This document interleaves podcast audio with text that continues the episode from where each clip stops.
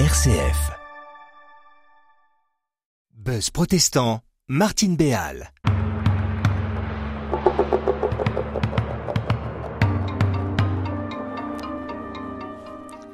Bienvenue, chers amis, dans le buzz protestant, où l'Église protestante unie d'Orléans vous invite cette année à parcourir le texte biblique sur le thème des animaux, lesquels sont présents de la Genèse à l'Apocalypse. Alors pensez au bélier que sacrifie Abraham à la place de son fils Isaac, ou à l'annon sur lequel Jésus entre dans Jérusalem, et aux poissons de la pêche miraculeuse, entre autres.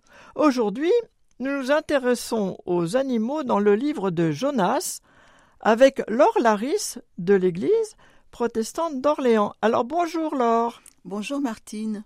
Laure, nous avons déjà, au mois de janvier dernier, parlé du livre de Jonas, et il s'agissait de l'épisode très connu où Jonas séjourne trois jours dans le ventre d'un gros poisson. Mais pouvez-vous nous rappeler qui est Jonas? Jonas est un prophète judéen qui reçoit de l'Éternel l'ordre de prêcher la repentance aux habitants de Ninive que le châtiment divin menace. Mais le récit relate que, contre toute attente, Jonas se refuse à mettre en œuvre la mission qui lui est confiée. Aussitôt l'ordre reçu, il ne prend pas la route vers l'est pour aller à Ninive, mais descend au port de Jaffa où il s'embarque dans un bateau qui se dirige vers Tarsis, dans la direction ouest totalement opposée. En résumé, Jonas désobéit à l'Éternel, il fuit et doit affronter une tempête pendant la traversée.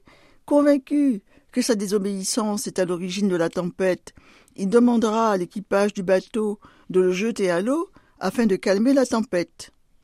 les flots se calment aussitôt, mais Jonas est englouti et avalé par un gros poisson. Il prie l'Éternel et obtient sa délivrance.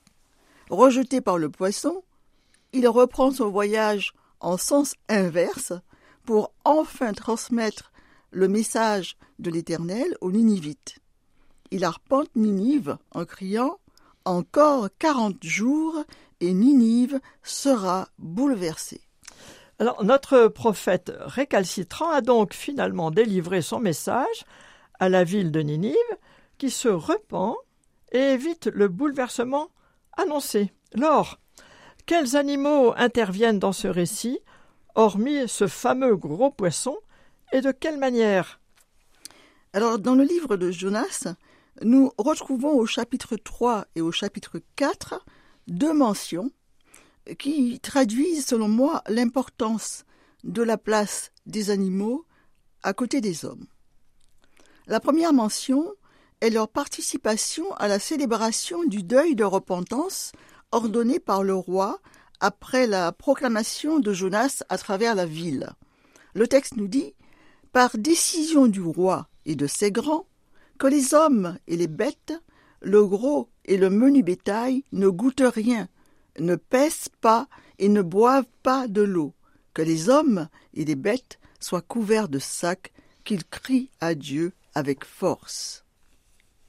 La deuxième mention est la réponse de l'Éternel à Jonas qui se plaint. L'Éternel dit Toi, tu as pitié du ricin qui ne t'a coûté aucune peine et que tu n'as pas fait grandir, qui est né dans une nuit et qui a péri dans une nuit et moi, je n'aurais pas pitié de Ninive, la grande ville dans laquelle se trouvent plus de cent vingt mille êtres humains qui ne savent pas distinguer leur droite de leur gauche, et des bêtes en grand nombre. Lors, juste pour mémoire, quelle est la plainte de Jonas?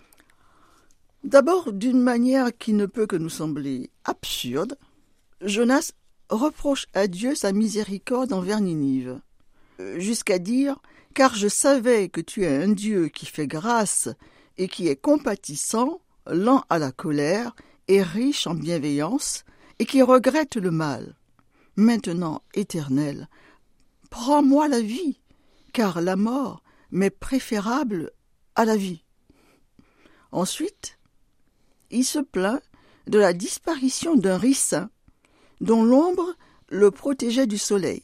En effet, alors qu'il se tient sous une hutte à la sortie de la ville pour observer les événements, il bénéficie miraculeusement de l'ombre d'un ricin qui dépérira le lendemain à son grand regret. Alors, accablé de chaleur, sans l'ombre de son ricin, il redouble de mécontentement et proclame encore une fois que la mort lui est préférable. Merci Laure pour cette remise en situation. C'est la réponse de l'Éternel à Jonas qui parle des êtres humains et les bêtes en grand nombre. Comment comprendre cette approche indifférenciée des humains et des animaux Chère Martine, ce livre de Jonas est particulièrement étonnant. Outre le récit du parcours singulier du prophète, ce que le texte met en relief de bout en bout, c'est la miséricorde incommensurable de l'Éternel, qui se penche au-delà des limites d'Israël sur le sort des habitants de Ninive. Mais à la fin du livre, à la toute fin de ce dernier chapitre 4, la dernière phrase proclame que cette miséricorde concerne tant les humains que les animaux. Ninive, la grande ville, a été épargnée pour tous ses habitants, humains, mais aussi pour toutes ses autres créatures. C'est tout ce qui vit qui a été euh, épargné. Ce texte nous délivre un puissant message sur euh, l'universalité de l'amour de Dieu étendu à toute la création. Et nous retrouvons cette même pensée au verset 9 du psaume 145 où il est dit que Dieu a compassion de toutes ses œuvres. Faisons une pause musicale.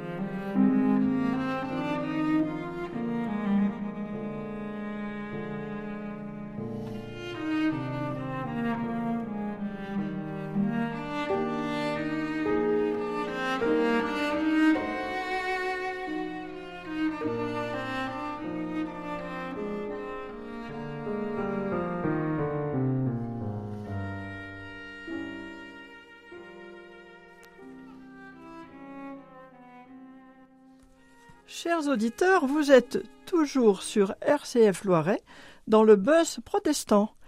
Et lors aujourd'hui, avant notre intermède musical, vous évoquiez la miséricorde de Dieu étendue à toutes les créatures. Et cette affirmation est de nature à nous interpeller sur notre relation avec l'animal, n'est-ce pas alors? Oui, vous avez euh, raison.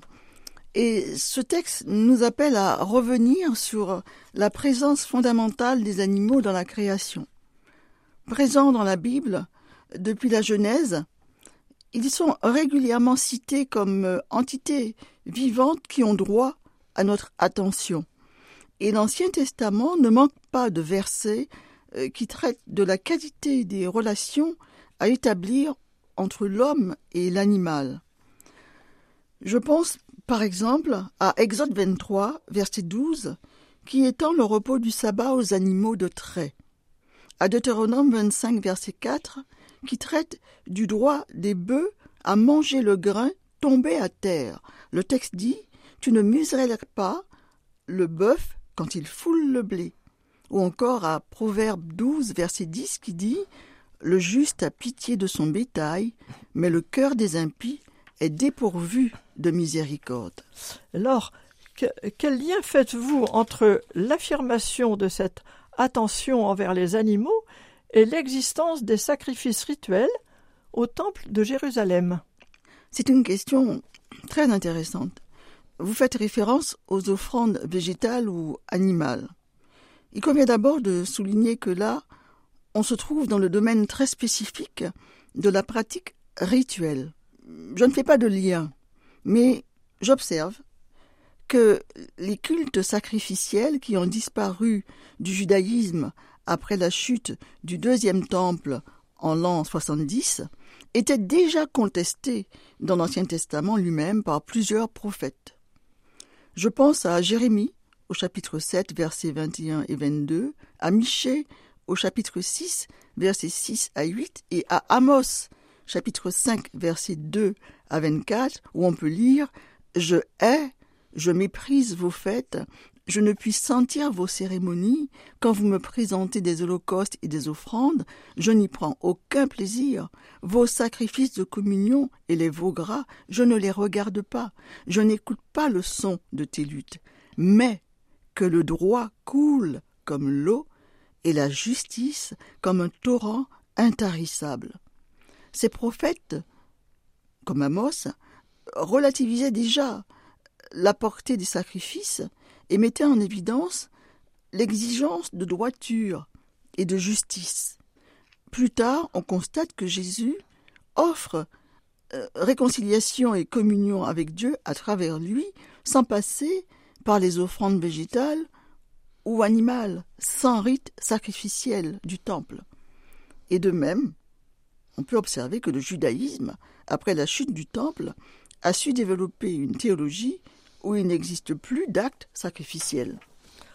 En fait, le livre de Jonas, qui commence par le récit des tergiversations du prophète, qui hésite à secourir Ninive, finit par une leçon sur l'amour et la miséricorde étendue à l'universel qu'il nous reste à interpréter dans nos vies. En effet, il nous revient à nous d'interpréter le texte biblique et de vivre avec lui. Le dernier verset du livre de Jonas proclame que la miséricorde de Dieu concerne les animaux aussi. Puis, le récit s'arrête, laissant aux milliers de lecteurs qui nous ont précédés et à nous-mêmes le choix de la suite. À ce propos, je ne peux m'empêcher de penser au concept du respect de la vie élaboré par Albert Schweitzer dont nous avons parlé il y a peu. Euh, pour Albert Schweitzer, l'éthique du respect de la vie, c'est l'éthique de l'amour élargi jusqu'à l'universel, sans distinction entre l'homme, la création animale et la création végétale. Allons-nous ignorer qu'à Ninive, l'Éternel a eu compassion de cent vingt mille êtres humains qui ne savent pas distinguer leur droite de leur gauche, et des bêtes, en grand nombre, ou allons-nous essayer d'intégrer cette compassion dans notre vie? Ne sommes-nous pas appelés à la responsabilité à l'égard de la vie de tous les autres?